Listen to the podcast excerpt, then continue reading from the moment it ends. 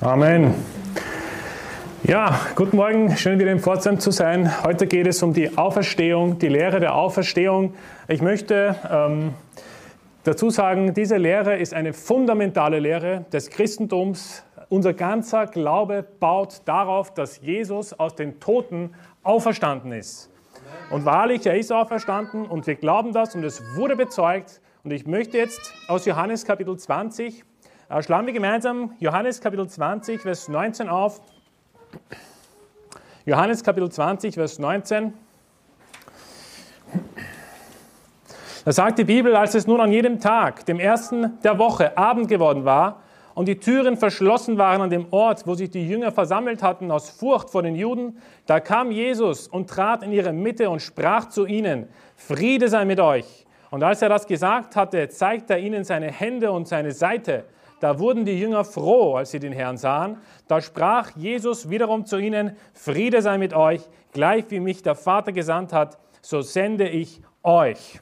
Das heißt, wir lesen hier in Johannes Kapitel 20, nachdem Jesus auferstanden ist, hat er sich seinen Jüngern gezeigt. Er hat ihnen seine Seite gezeigt, er hat ihnen die Mähler gezeigt an den Händen damit er das nochmal klar macht. Hey, ich bin auch verstanden. Hier stehe ich vor euch. Ja, und die Jünger sehen ihn, sie freuen sich. Und dieses Ereignis, sehen wir hier, ist ganz klar bezeugt. Das waren Menschen, die existiert haben. Das waren Menschen, die gelebt haben. Das waren Menschen, die Jesus gesehen haben, dass er wortwörtlich von den Toten auferstanden ist. Und deswegen bekennen wir das auch heute, genauso wie vor 2000 Jahren. Jesus ist auferstanden von den Toten. Nur im Vers 24 lesen wir dann, von Thomas. Da sagt er, Thomas aber, einer von den Zwölfen, der Zwilling genannt wird, war nicht bei ihnen, als Jesus kam. Da sagten ihm die anderen Jünger, wir haben den Herrn gesehen. Er aber sprach zu ihnen, wenn ich nicht an seinen Händen das Nägelmal sehe und meinen Finger in das Nägelmal lege und meine Hand in seine Seite lege, so werde ich es niemals glauben. Und nach acht Tagen waren seine Jünger wiederum drinnen und Thomas war bei ihnen. Da kommt Jesus, als die Türen verschlossen waren, und tritt in ihre Mitte und spricht, Friede sei mit euch. Dann spricht er zu Thomas, reiche deinen Finger her und sieh meine Hände und reiche deine Hand her und lege sie in meine Seite und sei nicht ungläubig, sondern gläubig. Und Thomas antwortete und sprach zu ihm, mein Herr und mein Gott. Das heißt, wir sehen hier Thomas ähm, seinen Unglauben, ja, obwohl er trotzdem mit Jesus gewandelt hat, obwohl er die Wunder gesehen hat, obwohl er alles eigentlich gesehen hat, was wir heute nicht sehen, und Jesus ist gestorben und auferstanden und die anderen Jünger haben ihn gesehen und Thomas hat ihn nicht gesehen und er hat nicht geglaubt und gesagt, bis ich meinen Finger in seine Seite lege, werde ich nicht glauben. Und danach erscheint ihm Jesus und sagt ihm, hier bin ich, leg deinen Finger in meine Seite, sei nicht ungläubig. Und was sagt der Thomas danach? Mein Herr und mein Gott. Ja. Unglaublich, dieses Zeugnis vom Thomas, äh, er erkennt es, er sieht es mit seinen Augen und Jesus sagt aber zu ihm hier, dass er nicht ungläubig sein soll. Weißt du, wir sind glückselig, wenn wir durch Glauben wandeln, nicht durchschauen. Wie, also ich habe Jesus noch nie gesehen auf dieser Welt. Ja, ich bin geboren vor circa 30 Jahren und ich habe ihn bis heute noch nicht gesehen mit meinen eigenen Augen. Wir wandeln nicht durch Schauen, sondern durch Glauben. Wir wissen aber sehr wohl, wir wissen es. Wir können uns sagen, ja, Jesus ist gestorben und auferstanden. Ich bin errettet. Ich habe ewiges Leben. Ich habe den Heiligen Geist, der es mir bestätigt. Wir können das sehr wohl sagen, weil es Faktum ist. Es ist nicht eine Sache, äh, wie es die Katholiken vielleicht sagen, ja, wenn du dich fragst, nicht, hey, kommst du in den Himmel? Sagen, ja, wir hoffen halt. Nicht? Wir hoffen, vielleicht äh, hat Gott Gnade. Oder die Muslime genauso. Naja, fragst du sie, kommst du in den Himmel? Bist du sicher, dass du, dass du in den Himmel kommst und du stirbst? Sagt, Gott weiß, also ich weiß es nicht. Mohammed selber hat gesagt, ich weiß nicht, wohin ich gehe. Ich meine, ist nicht gerade jemand, dem man vertrauen kann, oder? Wenn er das sagt. Also wenn jemand sagt, ich weiß nicht, wohin ich gehe, aber betet Allah an, naja, danke, nein. Also wenn du nicht mal weißt, wohin du gehst, Prophet, dann werde ich dir nicht nachfolgen, mein Freund. Ja, tut mir leid. Da gibt es einen anderen, ja, das ist der Herr Jesus Christus, der erschienen ist vor allen Menschen. Ich meine, hast du schon mal jemals gehört, in einer, irgendeiner anderen von Menschen gemachten Religion, dass Gott den Menschen erschienen ist? Im Buddhismus vielleicht? Im Hinduismus? Im Islam? Okay? In der katholischen Kirche? Ja? Also ich habe das noch nie gehört. Außer der wahre Gott, der Herr Jesus Christus, der erschienen ist zu allen Menschen. Oder? Das sollte ein bisschen Aufmerksamkeit nach sich ziehen oder dass Gott die Menschen besucht. Das ist eigentlich nicht normal bei den anderen Religionen. Ja, und Wenn wir heute bezeugen die Auferstehung, dann meinen wir das auch so. Wir reden nicht von irgendeiner geistlichen, komischen Auferstehung, die niemand gesehen hat. Ja? Wir reden davon, dass Jesus tatsächlich auch der Körper, ja, der Leib von Jesus, tatsächlich von den Toten auferstanden ist. Jetzt wirst du mir sagen, wie kann das überhaupt sein? Wie kann ein Mensch, wie kann jetzt ein toter Körper auf einmal aufstehen? Naja, ich meine, menschlich gesehen ist es nicht möglich, oder? Also ich kann jetzt nicht sagen, hey, du Toter, steh auf. Ja? Das wird nicht funktionieren. Okay? Das kann nur Gott. Nur Gott kann es. Und das ist auch der Beweis. Das, was für Menschen unmöglich ist, ja, das kann Gott auf jeden Fall. Und was mich so stört ist, ja, an diese anderen Kirchen, die es gibt, hier in diesem Land, weißt du, die trauen, die trauen Gott alles zu. Okay? Die sagen, ja, wahrscheinlich hat Gott die Welt in sieben Tagen erschaffen. Vielleicht, ja, oder auch nicht. Viele sagen das auch nicht. Ja. Oder vielleicht ist es sogar so gewesen, dass der Elia viele Wunder gewirkt hat. Kann sein. Aber dass, er, dass Jesus auferstanden ist, das müssen wir hinterfragen. Da muss irgendwas anderes dahinter stecken. Ja, vielleicht ist da irgendeine äh, Magie oder was, oder so, ein, so Trank nicht, den schüttest du auf, dann steht er auf. Moment einmal. Wenn du nicht glauben kannst, dass Jesus auferstanden ist von den Toten, dann brauchst du mir nicht zu erzählen, dass Gott die Welt in sieben Tagen erschaffen hat für dich. Ja, das brauchst du mir nicht zu erzählen. Das ist alles zusammenhängend. Okay? Und wenn Jesus nicht Wasser in Wein verwandeln kann, dann brauchst du mir nicht zu erzählen, dass Gott äh, äh, das Meer gespalten hat. Weil ganz ehrlich, das sind alles Wunder, die wir nicht verstehen menschlich, aber Gott hat sie alle gewirkt. Du kannst das Ganze nicht auftrennen in die Wunder, die dir gefallen und die Wunder, die dir nicht gefallen und die, die dir gefallen, die glaubst du und die dir nicht gefallen, die glaubst du nicht. Dann hast du deine eigene Religion erschaffen. Kannst dir deine eigene Bibel schreiben, wir kennen das schon, ja, gibt viele Leute, die das glauben, dass sie das machen können, ja, die jetzt im Feuersee leider sind. Ich meine, leider Gottes, aber es ist leider so. Wir wissen, die Welt dass die Welt das ablehnt, dass jemand von den Toten auferstehen kann. Aber ganz ehrlich, ich frage dich mal eine Frage. Wir sollten das uns alle fragen. Wieso sollten eigentlich, wieso sollten wir, die wir alle hier sitzen, wir haben ein volles Haus, ja, preist den Herrn. Wieso sollten wir alle, die wir hier sitzen, die Auferstehung von Jesus feiern und predigen und diese Dinge alle erfinden, ja? Wieso sollten die Apostel das erfunden haben, wenn sie eigentlich wussten, dass sie dafür verfolgt werden oder getötet werden? Ich meine, wieso sollte ein Stephanus ja, sein Leben riskieren? In Apostelgeschichte Kapitel 6 lesen wir davon. Wieso sollte sein Leben riskieren und trotzdem die Auferstehung predigen? Ja? Und er wusste, dass falsche Zeugen gegen ihn schon aufgestanden sind, bevor er das gesagt hat, dass er Jesus im Himmel gesehen hat. Da sind die falschen Zeugen schon gegen ihn aufgestanden. Und er wusste wahrscheinlich, jetzt gibt es ordentliche Verfolgung. Jetzt haben sie ihn dann gezerrt, nicht von den Hohen Rat. Und er hat es trotzdem gepredigt. Er wusste vielleicht, dass er sogar sterben wird. Vielleicht hat er das schon geahnt. Aber weißt du was? Er hat es trotzdem gesagt. Wieso sollte Stephanus da vorne stehen vor dem Hohen Rat ja, und diese Geschichten alle erfinden? Was macht das für einen Sinn? Und er weiß, jetzt sterbe ich vielleicht. Ich meine, äh, das macht doch überhaupt keinen Sinn. Schlagt mit mir gemeinsam Apostelgeschichte Kapitel 6 auf. Apostelgeschichte Kapitel 6.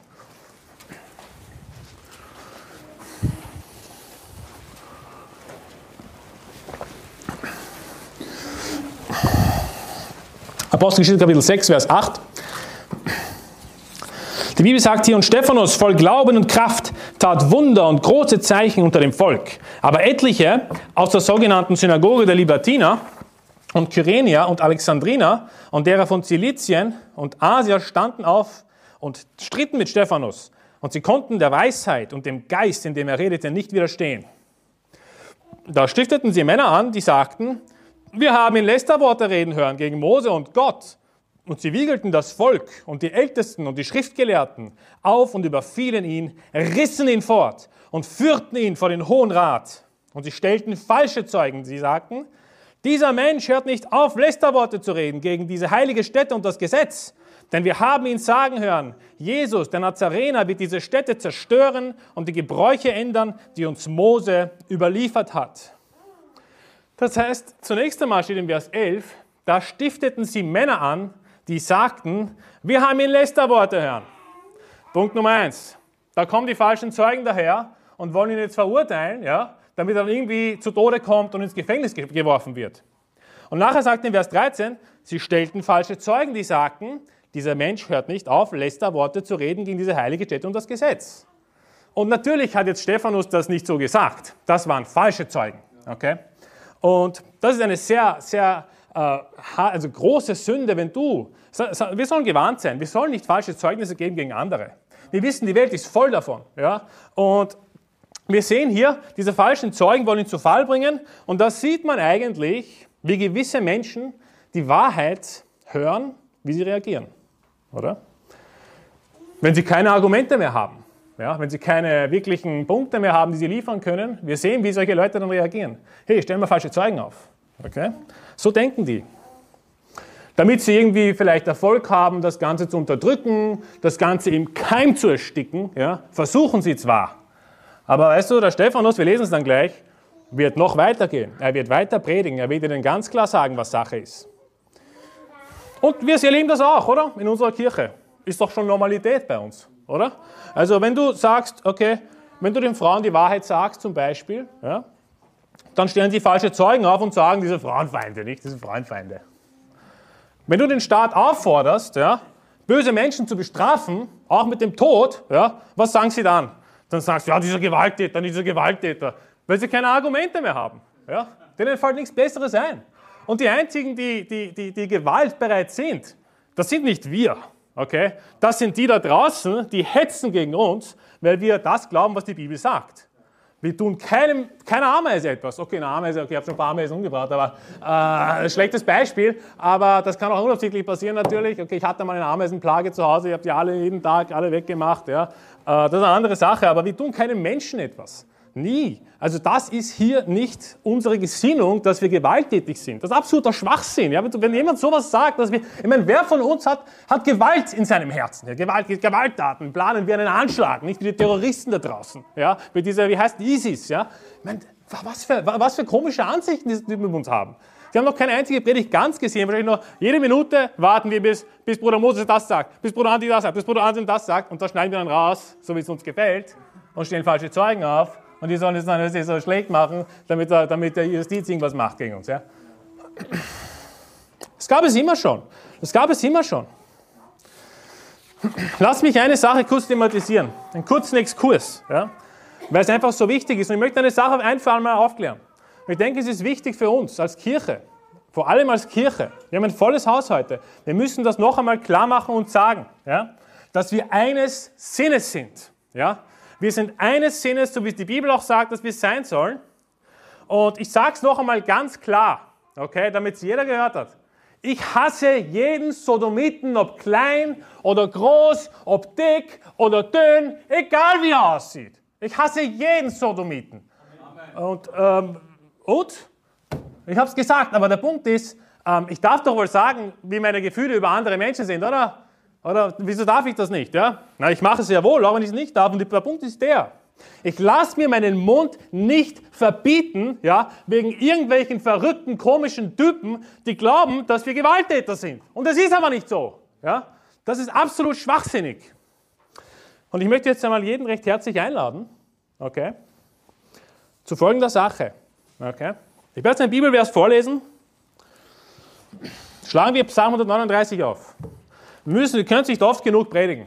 Wir müssen es immer und immer wieder bestätigen. Psalm 139.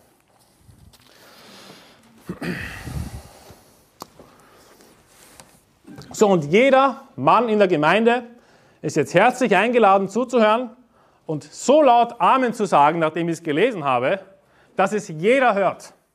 Okay? Bevor sie aber Amen sagt, wartet noch. Ich frage noch eine Frage davor. Okay.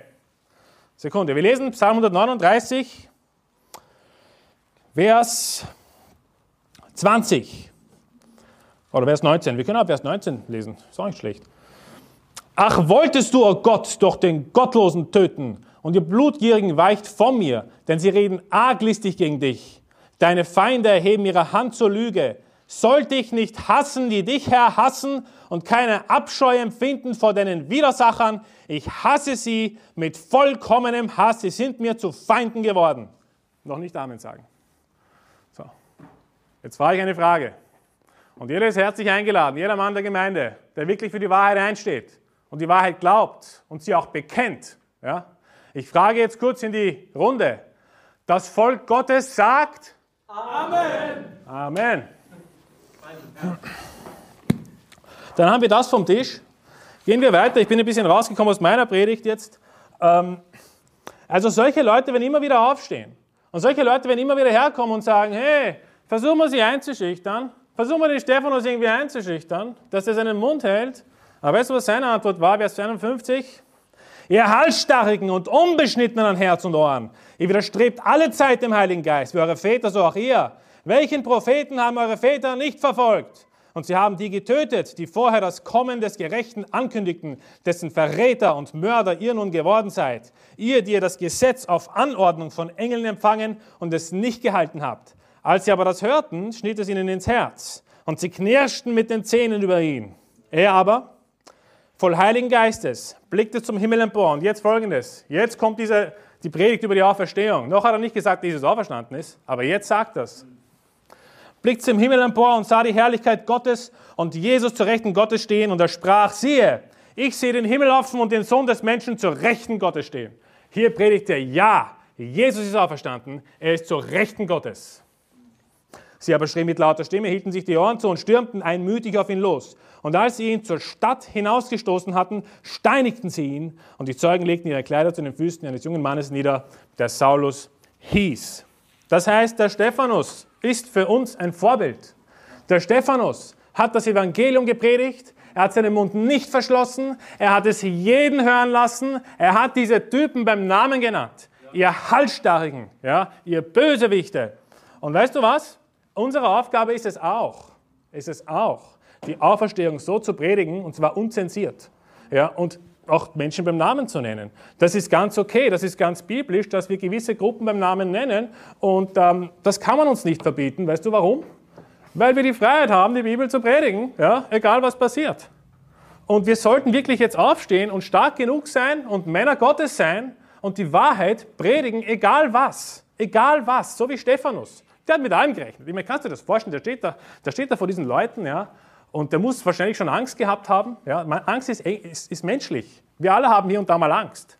Aber weißt du was? Wir sind nicht in, in der Situation von Stephanus. Wir haben es hier viel besser. Also hier, hier ist es nicht so, dass jetzt auf einmal irgendwelche Leute kommen, uns alle steinigen oder wegzerren und umbringen. Ja? Also wir haben es noch ziemlich liberal, muss man sagen. Ja? Wobei liberal auch das falsche Wort. Ich weiß nicht, welches Wort ich nehmen soll. Ja? Okay. Das heißt, wieso sollte, okay, nehmen wir den Paulus her. Wieso sollte ein Paulus, ja, Geschichten drücken und Menschen verführen, ihnen von der Auferstehung von Jesus zu predigen. Wieso sollte er das machen? Schau, wenn er geschlagen wurde, ja, in Todesgefahren war, ja, wenn er gesteinigt wurde, in Gefängnissen war ohne Zahl, wieso sollte Paulus das alles mal sagen, hey, weißt du was, ich überlege uns eine Geschichte, ich erzähle Ihnen einfach, dass Jesus auferstanden ist, nicht? Und was der Preis ist, ich werde wahrscheinlich umgebracht werden, äh, das ist ein Masochist, wenn das wirklich nicht passiert ist. Oder? Das ist doch jemand, der denkt, hey, ich will sterben, juhu, Jesus ist auferstanden. Aber er ist gar nicht auferstanden, er ist auferstanden und tot. Ja? Was ist das für ein Masochist, wenn das so, wenn das so ist, wenn das Jesus nicht auferstanden ist? Wenn er nur irgendwas sagt und es nur erfunden. Ja? Also, würdest du ernsthaft die Geschichte mit der Auferstehung erfinden, wenn du wüsstest, dass er nicht auferstanden ist? Also ich persönlich nicht. Wenn ich wüsste, hey, der ist nicht auferstanden, würde ich es gar nicht herum erzählen, wenn ich wüsste, dass er umgebracht wird dafür, oder? Ich meine, das ist doch der normale Menschenverstand. Ja, wenn ich irgendwas weiß, was nicht so ist, predige ich nicht das Gegenteil. Aber der Paulus, der wusste, dass Jesus auferstanden ist. Jesus hat sich ihm selber dann gezeigt. Ja? Und wie viel mehr muss er jetzt eben diese ganzen Gefahren durchleben, die hier auf ihn, die auf ihn zukommen. Und 2. Korinther 11 sagt er das selber. Er zählt diese ganzen Punkte auf. Todesgefahr, Steinigung, ja? Gefängnisse. Das können wir uns nicht einmal vorstellen. Das, was der Paulus hier erlebt hat. Denk mal nach, wie dumm das eigentlich wäre, ja, wenn Menschen das erfinden würden. Also wenn Jesus nicht auferstanden ist, dann sind alle Christen, ja, alle Christen, die dafür in den Tod gegangen sind, die dafür gelitten haben, die verfolgt wurden, um der Auferstehung willen, diese sind alle Masochisten. Mitnichten, mitnichten. Und sie sagen uns dann, naja, im Endeffekt, äh, die Apostel sind auch Masochisten. Nicht? Die 120 Leute zu Pfingsten, die den ungläubigen Juden das gepredigt haben, waren auch alle Masochisten. Nicht? 120 Leute, oder? 120 Leute. Paulus ist auch ein Masochist, oder? Ja, Petrus ist auch ein Masochist. Wir sind Masochisten. Die Propheten sind Masochisten. Die Bibel ist ein Masochist, oder? Äh, was ist nicht ein Masochist? Ja, ist die Frage. Nicht? Alles ist ein Masochist. Ähm, lass mich eine Sache klar sagen.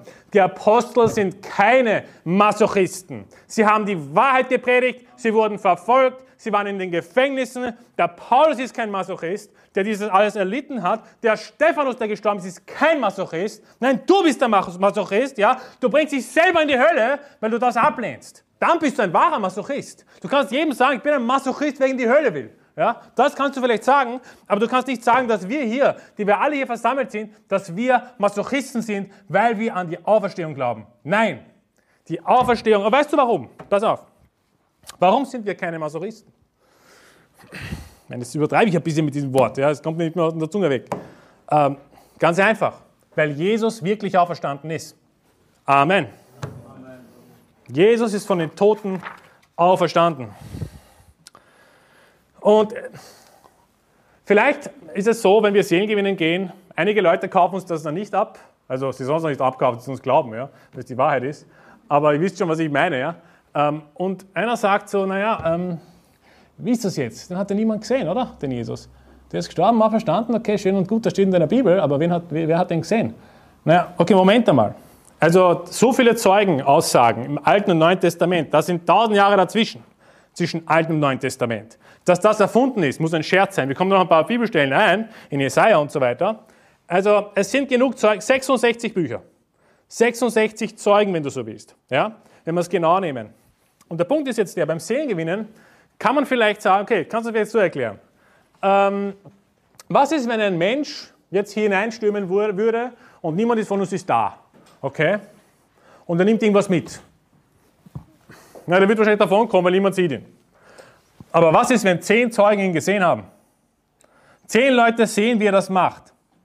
Und diese zehn Leute gehen dann zur Polizei und sagen, hey, wir haben diesen einen komischen Typen da gesehen, der hat was gestohlen.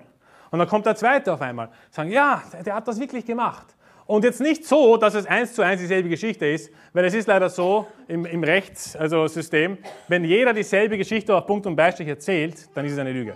Okay. Aber es muss halt ein bisschen glaubwürdiger sein. Es muss alles von einer bestimmten Seite aus. Vielleicht hat der eine gesehen, okay, das Auto ähm, schaut gelb aus, der andere sagt, das Auto schaut irgendwie orange aus. Ja, das macht dann viel, viel Sinn. Aber wenn jeder dieselbe Geschichte erzählt auf Punkt und Beistrich, dann ist es eine Lüge. Und hier sehen wir jetzt, okay, wie viele Menschen haben Jesus gesehen nach der Auferstehung? Hunderte! Hunderte, wenn nicht Tausende. Die 3000, die nachher sich bekehrt haben, glaubst du, die haben sich einfach nur so bekehrt? Die haben sicher schon Geschichten vorher gehört von Jesus, die Wunder, die er gemacht hat von Jesus und danach die 5000 und so weiter und so fort. Hunderte, wenn nicht Tausende und nachher dann die ganze Welt. Ja? Das heißt, diese Menschen, die Apostel, die um Jesus herum waren, die haben Jesus gesehen, sie haben seine Wunder gesehen, sie haben seine Auferstehung gesehen. Wie würde jetzt ein Gerichter, Richter im Jahr 2023 urteilen, wenn all diese Zeugen vor ihm stehen und sagen, wir haben gesehen, dass es passiert ist, wir können es bezeugen, dass es passiert ist? Würden die dann sagen, das sind alles nur Geschichten, das sind alles nur Lügen. Was? Eine Lüge nach der anderen? Der Zeuge lügt, der Zeuge lügt, der Zeuge kennt den Zeugen nicht und beide haben gelogen. Das funktioniert so nicht. So funktioniert kein gerichtetes Gericht mehr. Okay, das heißt, ein gerichtetes Gericht würde bedeuten, ich höre mal die Zeugenaussagen an, die sind nicht eins zu eins die gleiche Kopie und sie sind alle von ihrer eigenen Richtung, okay? Und alle sagen, es ist auferstanden. Eigentlich müsste man sagen, ein gerichtetes Gericht würde sagen, Amen, das stimmt, ja, es ist wirklich so gewesen, wenn das diese Zeugen bezeugen, oder? Also wir glauben an die leibliche Auferstehung. Schlagen wir gemeinsam 1. Korinther 15 auf. 1. Korinther Kapitel 15.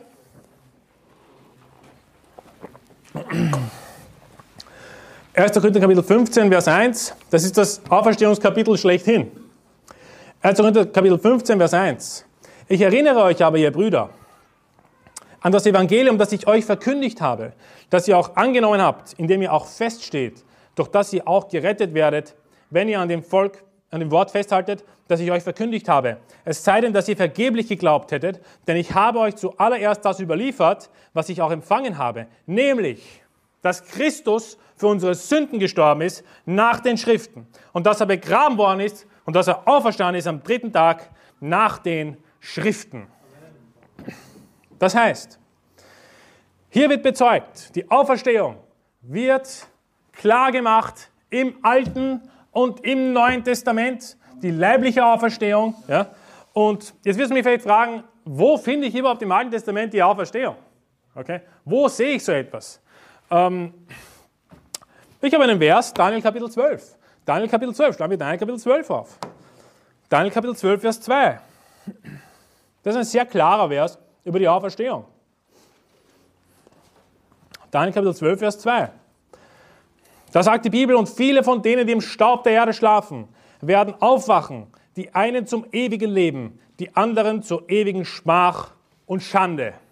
Also, sie werden aufwachen und auferstehen, das ist gleichbedeutend.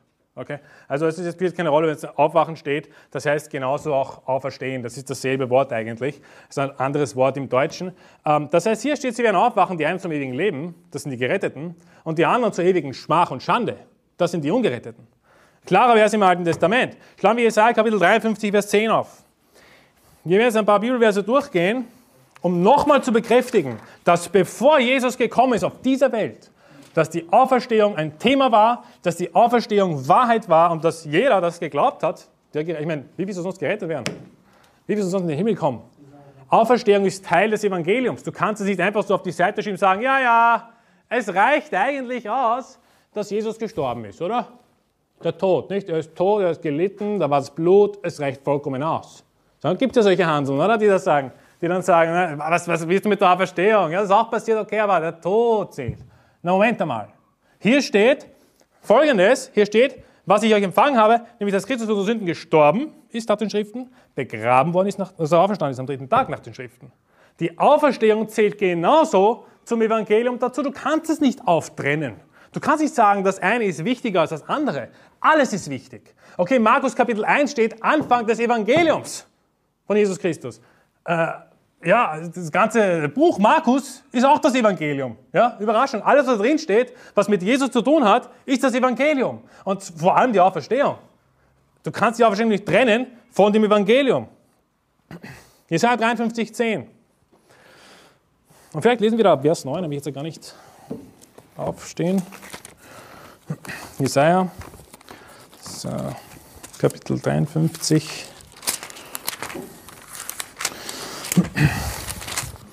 Vers 9. Und man bestimmte sein Grab bei Gottlosen, aber einem Reichen war er in seinem Tod, weil er kein Unrecht getan hatte und kein Betrug in seinem Mund gewesen war. Aber dem Herrn gefiel es, ihn zu zerschlagen. Er ließ ihn leiden. Wenn er sein Leben zum Schuldopfer gegeben hat, so wird er Nachkommen sehen und seine Tage verlängern und das Vorhaben des Herrn wird in seiner Hand gelingen. Das heißt, hier haben wir einen ganz klaren Vers, wo er sagt, so wird er Nachkommen sehen.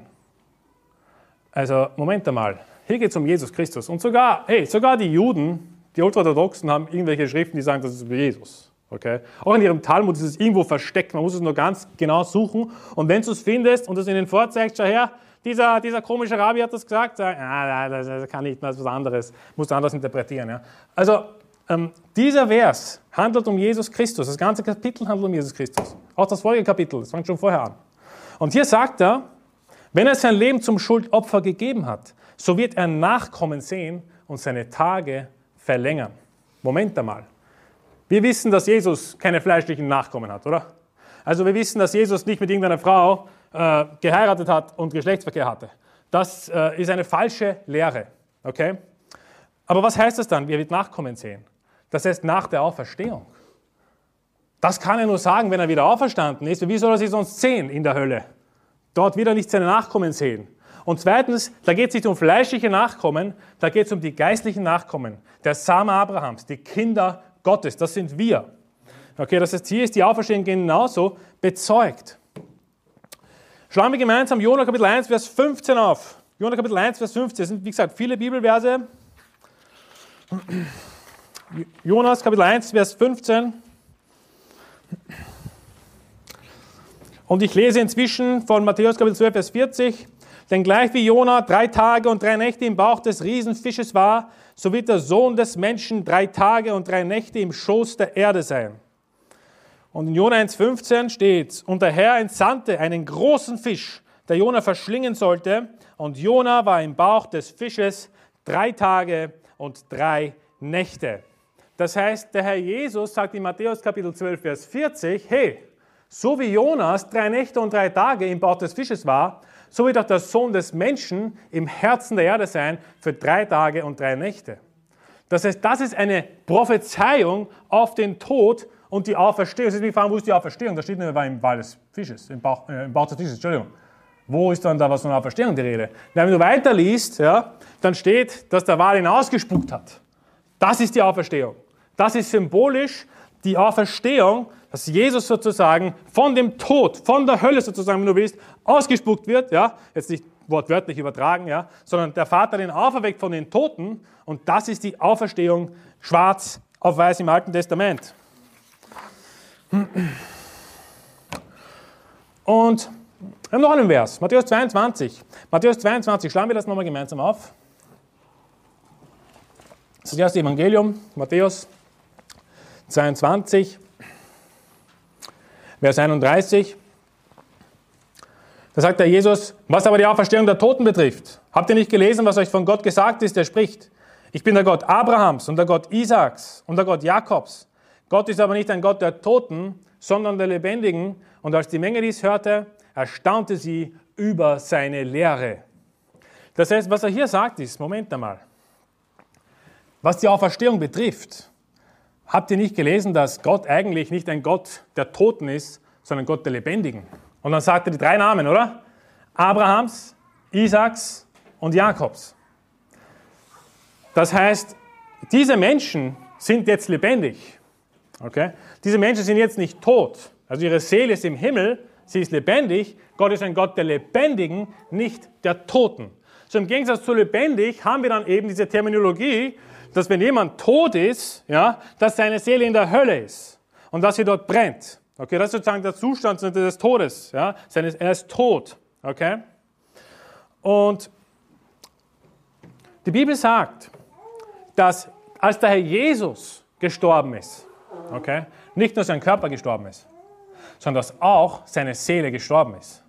Und ich möchte auf diesen Punkt unbedingt eingehen, weil es auch ein sehr wichtiges Thema ist zu Ostern was Jesus da am Kreuz gemacht hat, was danach passiert ist und was dann zur Auferstehung geführt hat. In Apostelgeschichte, Kapitel 2, Vers 24, ich lese inzwischen aus Psalm 16, 10, schlagt ihr Apostelgeschichte 2, Vers 24 auf. Im Psalm 16, 10 steht, denn du wirst meine Seele nicht dem Tode lassen und nicht zugeben, dass dein Heiliger verwese. Ist der Luther 19, 12, das einfach eine bessere Übersetzung ist in diesem Vers. Das heißt, hier sagt der Psalmist, du wirst meine Seele nicht dem Tode lassen. Also David, König David sagt das. Okay? Und nicht zugeben, dass dein Heiliger verwese. So, aber eigentlich ist das ein Vers, der im Neuen Testament zitiert wird. Und zwar in Apostelgeschichte Kapitel 2, Vers 24, seid glaube ich eh schon da. Da lesen wir nämlich, denn den hat Gott auferweckt, also Jesus, und aufgelöst die Schmerzen des Todes, wie es denn unmöglich war, dass er sollte von ihm gehalten werden. Denn David spricht von ihm, ich habe den Herrn alle Zeit vorgesetzt vor mein Angesicht, denn er ist an meiner Rechten, auf das ich nicht bewegt werde. Darum ist mein Herz fröhlich und meine Zunge freut sich, denn auch mein Fleisch wird drohen in der Hoffnung, denn du wirst meine Seele nicht dem Tode lassen, auch nicht zugeben, dass dein Heiliger die Verwesung sehe. Also von wem spricht der David in diesem Psalm 16? Natürlich vom Herrn Jesus. Es wird hier direkt in Apostelgeschichte 2 auf Jesus angewandt, dass das erfüllt ist dadurch. Okay? Und da gibt es jetzt ein paar Begrifflichkeiten. Ähm, also er sagt nämlich hier, in Vers 31 wiederholt das nämlich, er sagt, hat er es zuvor gesehen und geredet von der Auferstehung Christi, dass seine Seele nicht dem Tode gelassen ist und sein Fleisch die Verwesung nicht gesehen hat. Diesen Jesus hat Gott auferweckt. Des sind wir alle Zeugen. Und ich möchte jetzt auf diese zwei Begrifflichkeiten eingehen und das beweisen, dass es wirklich so ist. Hier steht nämlich, seine Seele ist nicht dem Tode gelassen. Okay?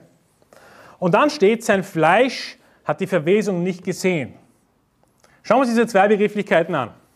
Die Seele ist nicht dem Tode gelassen. Das ist sehr komische, komische Satzstellung, würden wir heute nicht mehr so sagen. Okay? Dem etwas dem Tode lassen bedeutet in dem Tod lassen. Okay? Das heißt dort ablegen, dort hineinlegen. Dem Tode gelassen heißt in ihm drinnen gelassen. Okay? Das heißt, seine Seele war im Tod, aber sie wurde nicht dem Tode gelassen. Das heißt, sie ist wieder von dort weggekommen. Okay? Macht das Sinn bis jetzt oder Kann jeder folgen. Das bedeutet aber, dass er im Tod war.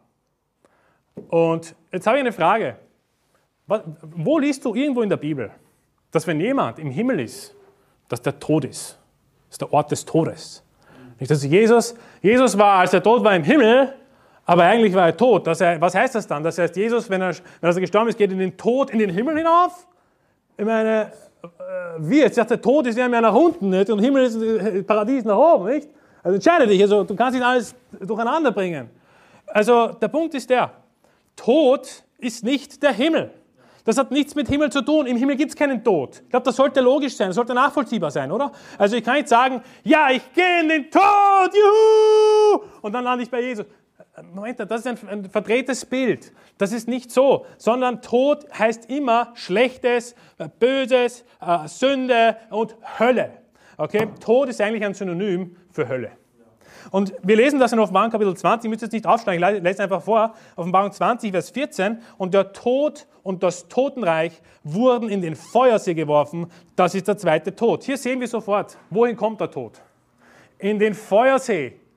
Okay, also der Tod ist, es ist nicht so, dass der Tod im Himmel war zuerst und dann in den Feuersee geht. Nicht? Das macht überhaupt keinen Sinn hier, sondern der Tod ist ein Synonym für die Hölle. Eine bessere Übersetzung wäre Tod und Hölle, natürlich. Aber wie gesagt, müssen das einfach erklären, weil es kann zu Verwirrungen kommen. Also Tod und Totenreich, das sind beide Synonyme für die Hölle. Okay? Und die werden in den Feuersee geworfen.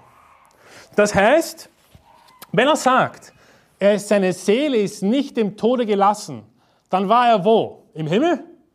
Nein, er war in der Hölle. Seine Seele war drei Tage und drei Nächte in der Hölle und hat dort die ewige Strafe bezahlt, die wir hätten eigentlich bezahlen müssen. Ich meine, was für eine Liebe des Herrn.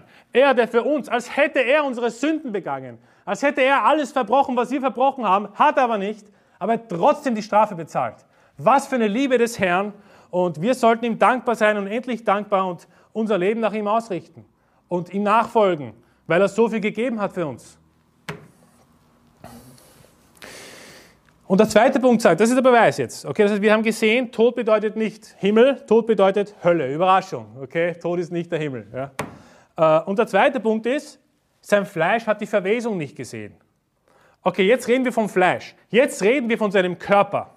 Was ist mit seinem Körper passiert? Seit wir wissen, seine Seele war im Tode und sie wurde nicht dort zurückgelassen. Und sein Fleisch hat die Verwesung nicht gesehen.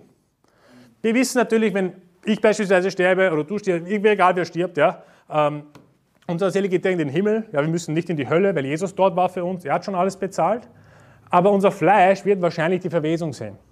Wir werden wahrscheinlich in ein Grab hineingesteckt, ja, unter die Erde und nach ein paar Jahren, Jahrzehnten, Jahrhunderten, ja, äh, wird wahrscheinlich nicht mehr viel davon übrig sein, außer ein paar Knochen, wenn es überhaupt noch da sind. Ja. Wenn nicht schon äh, der Putin mit seinen Atombomben alles zerbombt hat hier in diesem gottlosen Land. Ähm, und der Punkt ist, das heißt Verwesung. Aber der Herr Jesus, sein Fleisch hat nicht die Verwesung gesehen. Er war drei Tage und drei Nächte im Grab und das ist nicht ausreichend, dass sein Fleisch sich so zersetzt, dass es verwest. Okay? Deswegen sagt er, sein Fleisch hat seine Verwesung nicht gesehen, weil er am dritten Tag auferstanden ist von den Toten. Das heißt, seine Seele war in der Hölle, im Tode, sie wurde nicht zurückgelassen im Tode, und er ist auferweckt worden, sein Körper ist dann auferweckt worden und seine Seele ist von der Hölle rausgekommen und die beiden sind wieder sozusagen verschmolzen und sie sind wieder eins. Nicht? Und das ist sozusagen die Auferstehung, an die wir glauben. Okay? Schau, wir, ich weiß, das wird jetzt einige aufstoßen. Einige werden sagen, Bruder Andi, wieso schickst du Jesus in die Hölle? Sagen, Moment einmal, überlegen wir das mal kurz durch. Ich schicke ihn gar nicht in die Hölle. Und der Herr Jesus aus seiner Liebe heraus ist freiwillig gekommen, um freiwillig zu sterben, ohne Zwang. Ohne Zwang. Und er ist freiwillig in der Hölle gewesen und der Vater hat ihn verlassen. Ja? Er hat keine Gemeinschaft mehr mit ihm gehabt, weil unsere Sünde auf ihn gekommen ist. Für dich, für die Menschen. Was wäre die Alternative? Die Alternative wäre, dass du in die Hölle gehst. Ich weiß nicht, ob du, ob du weißt, was das ist. Weil viele sagen, naja, Hölle wird es wohl nicht geben. Doch, die Hölle gibt es. Ja? Und ich wünsche das überhaupt nicht. Aber deswegen eben auch Seelengewinn, dass wir Menschen retten. Und ich schicke niemanden in die Hölle. Ich meine, das muss ganz klargestellt sein. Wir glauben das, was die Bibel hier sagt. Es ist nicht so, dass ich das hernehme und sage, okay, streichen wir diese Wörter da durch und schreiben was anderes. Nein, wir predigen hier, dass er im Tode nicht gelassen wurde. Das heißt, dass er nicht in der Hölle gelassen wurde. Okay? Und das hat überhaupt nichts zu tun mit, hey, macht Jesus so schlecht. Ja, es gab mal einen Pastor und der hat mir dann erklären wollen, du Andi, kannst du nicht sagen, dass er in der Hölle war, oder? Bist du sicher? Dass, ich meine, wie geht das? Dann habe ich ihm diesen Vers gezeigt. Und dann hat er kurz geschaut, hat sich überlegt, nächste Woche haben wir uns dann wieder getroffen und dann habe ich gesagt, weißt du was, ich habe ich hab kein Problem damit, dass du das glaubst. Zumindest war er ehrlich, er steht drinnen, also da, da kann man was, was machen. Ja? Und deswegen wurden wir dann nicht entfernt. Das war ein anderer Grund, aber es muss jetzt nicht sein, dass ich das jetzt erzähle, ja? sondern eine passende Predigt vielleicht. ähm, aber der Punkt ist, der hat es eingesehen. Also wir müssen Christen diese Bibelstellen zeigen. Sagen, schau her, ähm, Jesus war, war wirklich dort. Ja? Und ist ja nicht so, dass er dort geblieben ist. Ist ja nicht so, dass der Herr Jesus dort geblieben ist, sondern deswegen sind wir auch heute da, oder? Wir feiern die Auferstehung. Wir feiern, dass er von der Hölle nicht besiegt wurde, sondern dass er die Hölle besiegt hat. Ja? Und, aber was für eine Qual trotzdem. Ich meine, ich möchte es nur aus Markus 15, aus Markus 15 vorlesen, was er da durchgelitten hat für uns. Markus 15 ab Vers 14.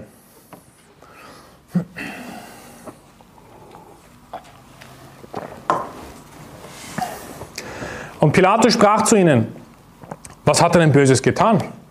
Da schrien sie noch viel mehr, kreuzige ihn. Weil nun Pilatus die Menge befriedigen wollte, gab er ihnen den Barabbas frei und übergab Jesus, nachdem er ihn hatte auspeitschen lassen, damit er gekreuzigt werde. Da führten ihn die Kriegsknechte hinein in den Hof das ist das Prätorium, und sie riefen die ganze Schar zusammen, legten ihm einen Purpurmantel um, flochten eine Dornenkrone und setzten sie ihm auf, und sie fingen an, ihn zu grüßen. Sei gegrüßt, König der Juden. Und sie schlugen sein Haupt mit einem Rohr, spuckten ihn an, beugten die Knie und fielen vor ihm nieder, und nachdem sie ihn verspottet hatten, zogen sie ihm den Purpurmantel aus und legten ihm seine eigenen Kleider an, und sie führten ihn hinaus, um ihn zu kreuzigen. Also heftig. Er wurde geschlagen mit dem Rohr. Er wurde angespuckt. Er wurde auf die Knie gestürzt und man hat ihn verspottet. Na, König der Juden, los, Weissage uns. Und dann haben sie ihn gekreuzigt und ist am Kreuz gehangen. Der Zorn Gottes ist auf ihn gekommen, der eigentlich uns hätte treffen müssen. Und all das hat Jesus für uns erlitten. Und ich stelle jetzt ein paar Fragen für dich. Fühl dich angesprochen, wenn du gerettet bist. Wenn du nicht gerettet bist, denk ein bisschen mit. Vielleicht macht das Sinn. Er hat alles für uns gemacht. Wie viel bist du bereit, Christus nachzufolgen? Wie viel Zeit bist du bereit zu geben in deinem Alltag, dass du sagst, ich separiere mich, ich bete, ich lese die Bibel, ich singe Lieder, ich erinnere mich an seinen Tod, der für uns gelitten hat? Wie viel Seelengewinnen bist du bereit zu gehen, um Menschen zu retten vor der Hölle, weil Jesus alles schon gemacht hat? Er hat alles schon bezahlt. Wir müssen nur noch die Message rausbringen. Wie viel Zeit bist du bereit zu geben? Wie viele Opfer bist du bereit zu bringen? Vielleicht ist es ein finanzielles Opfer. Vielleicht ist es einfach, dass du am Sonntag kommst. Das Mindeste. Wie viel Verfolgung sind wir bereit auf uns zu nehmen, wenn Jesus verfolgt wurde, umgebracht wurde, gespottet wurde, angespuckt wurde und wir können trotzdem dastehen und werden überhaupt nichts von dem passiert uns und wir alle knicken ein. Oder die meisten anderen. Wir knicken nicht ein. Okay? Wir bleiben standhaft. Aber wie viel bereit bist du verfolgt zu werden? Das ist eine wichtige Frage. Wie viel Spott sind wir bereit aufzunehmen? Das ist auch eine wichtige Frage. Weißt du, all diese Fragen, ich könnte weitermachen und noch hundert andere Fragen stellen. Es ändert nichts daran, dass wir uns hinterfragen müssen, was bin ich bereit für Jesus zu tun? Okay? Und ich sage eins, wir sollten bereit sein, sogar unser Leben zu verlieren für den Herrn Jesus. Heißt nicht, dass wir das alle machen werden. Weil, ganz ehrlich, der Petrus hat auch Angst bekommen. Äh, andere Apostel haben auch Angst bekommen. Angst ist natürlich und menschlich. Aber wir sollten zumindest beten dafür, Herr, schenk mir die Kraft, rauszugehen, Segen gewinnen zu gehen. Schenk mir die Kraft, obwohl aller Augen auf diese Kirche gerichtet ist, obwohl alle spötterisch sind, alle verleumden, alle uns Dinge unterstellen, die wir nicht tun. Herr, gib mir die Kraft, trotzdem in die Kirche zu gehen. Gib mir die Kraft, trotzdem dein Wort zu lesen. Trotzdem Freude zu haben mit meinen Brüdern und Geschwistern. Trotzdem Freude zu haben beim Sehen gewinnen. Auch wenn die von diesem komischen Rainbow-Gymnasium dort glauben, dass sie damit irgendwas erreichen. Ich weiß nicht, was sie dort tun die ganze Zeit. Ja? Verschwenden ihre Zeit mit irgendwelchen Regenbogenfahnen. Das ist, du haust sie weg und kommst daher und lernst, was Gott will. Und lernst, wie du gerettet wirst, in den Himmel kommst. Diese Rainbow-Fanatiker schicken dich nämlich direkt in die Hölle. Wir sollten bereit sein, Verfolgung auf uns zu nehmen. Wir sollten bereit sein, Opfer zu bringen, sei es jetzt finanziell oder Hilfeleistungen oder Liebe zu zeigen gegenüber anderen Brüdern und Schwestern und auch gegenüber der Welt. Warum? Weil der Herr Jesus all das auf sich genommen hat und wir sind nicht in der Position zu sagen, mir geht so schlecht, mir fehlt etwas, ich werde gespottet, ich, ich habe meinen Job verloren, ich habe dies oder das. Ja, schau, was Jesus alles durchmachen musste für dich. Und ich lese jetzt den letzten Vers vor, in Matthäus, ah, Entschuldigung, Markus Kapitel 16, Vers 2.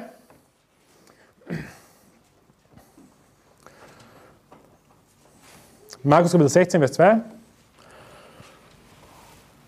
Und sehr früh am ersten Tag der Woche, als die Sonne aufging, kamen sie zu dem Grab und sie sagten zueinander, wer wälzt uns den Stein von dem Eingang des Grabes? Und als sie aufblickten, sahen sie, dass der Stein weggewälzt war. Er war nämlich sehr groß. Und sie gingen in das Grab hinein und sahen einen jungen Mann zur Rechten sitzen, bekleidet mit einem langen weißen Gewand. Und sie erschraken. Er aber spricht zu ihnen, erschreckt nicht, ihr sucht Jesus den Nazarener, den Gekreuzigten, er ist auferstanden, er ist nicht hier, seht den Ort, wo sie ihn hingelegt hatten. Und egal was passiert, größer ist der, der in uns ist, als der, der in der Welt ist. Jesus ist gestorben und auferstanden und wir sollten heute die Entscheidung treffen. Ich folge ihm nach, ich komme in die Kirche, ich gehe Seelen gewinnen und ich überwinde diese von Gott verlassenen Welt. Beten wir. Vater, ich danke dir für die Auferstehung, für dein Opfer am Kreuz und für alles, was du für uns gemacht hast. Ich bete, Vater, dass äh, du diese Kirche segnest, dass du diese Kirche mehrst, dass du den Glauben stärkst, dass du die Liebe zueinander stärkst, dass wir standhaft bleiben, dass wir trotzdem dein Wort predigen, egal wie viel Gegenwind kommt, Herr. Wir schwimmen gegen den Strom, aber du bist stärker als der Strom. Du hast schon die Welt überwunden, Herr. Und ähm, hilf uns, dass wir ähm, auf dich blicken und auf dein Opfer und hilf uns auch Opfer zu bringen. Und hilf uns jetzt auch beim Sehengewinnen nachher, dass wir viele Menschen retten können und der Gemeinschaftszeit, Herr, dass wir Freude haben können und uns freuen können, dass du auferstanden bist. Im Namen deines Sohnes Jesus. Amen. Amen.